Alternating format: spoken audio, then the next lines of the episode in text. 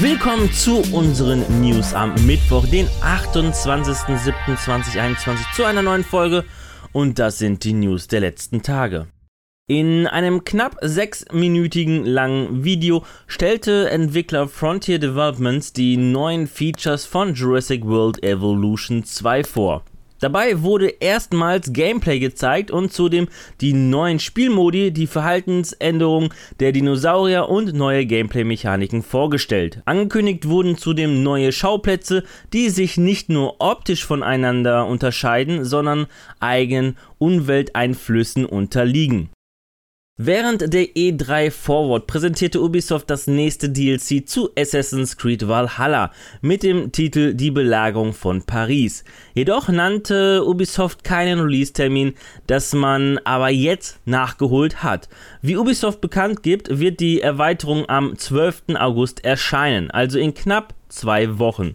Ich freue mich drauf, weil dann geht es wieder mal nach Frankreich und zwar wie schon in Unity nach Paris, aber diesmal zu einem deutlich früheren Paris. Der in Paderborn ansässige Publisher Aerosoft wird Sponsor eines Fußballclubs.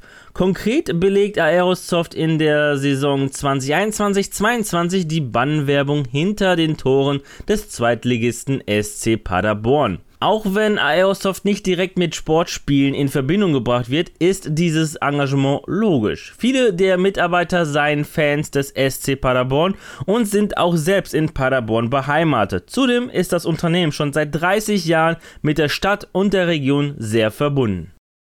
Die Pokémon-Animationsserien wie zum Beispiel Pokémon Reisen sind auf der Streaming-Plattform Netflix sehr beliebt. Nun plant man wohl eine Live-Action-Serie. Das berichtet zumindest Deadline.com. Als Drehbuchautor und Executive Producer soll demnach Joe Henderson, Executive Producer und Co-Showrunner der Mystery-Serie Lucifer sein.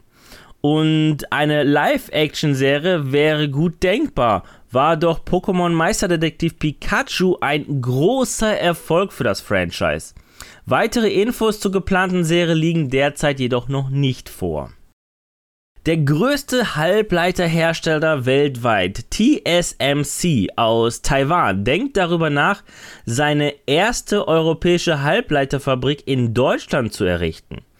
Wir sind in einer vorläufigen Phase der Prüfung, ob wir nach Deutschland gehen wollen.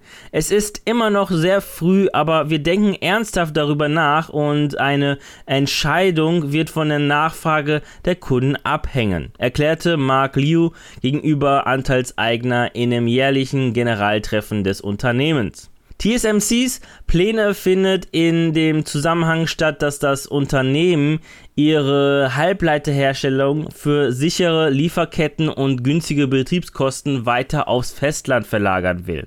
Weshalb man auch schon aktuell eine Einrichtung zur Chipherstellung für 12 Millionen US-Dollar in Arizona baut. Diese soll vor allem die Nachfrage von Chips im Bereich der Infrastruktur und der nationalen Sicherheit befriedigen. Gut denkbar, dass auch der Standort in Europa weniger für Verbraucherelektronik gedacht ist. Ja, das waren die News der vergangenen Tage und an dieser Stelle verabschiede ich mich von euch. Danke fürs Zusehen. Wenn euch die Folge gefallen hat, dann würde ich mich natürlich über eine positive Bewertung von euch freuen, wie auch über eure Kommentare. Und damit ihr keines unserer Videos verpasst, einfach ein Abo dalassen und das Glöckchen aktivieren. Die nächste Folge gibt es am Samstag. Bis dahin bleibt gesund und guten Nut euch. Ciao.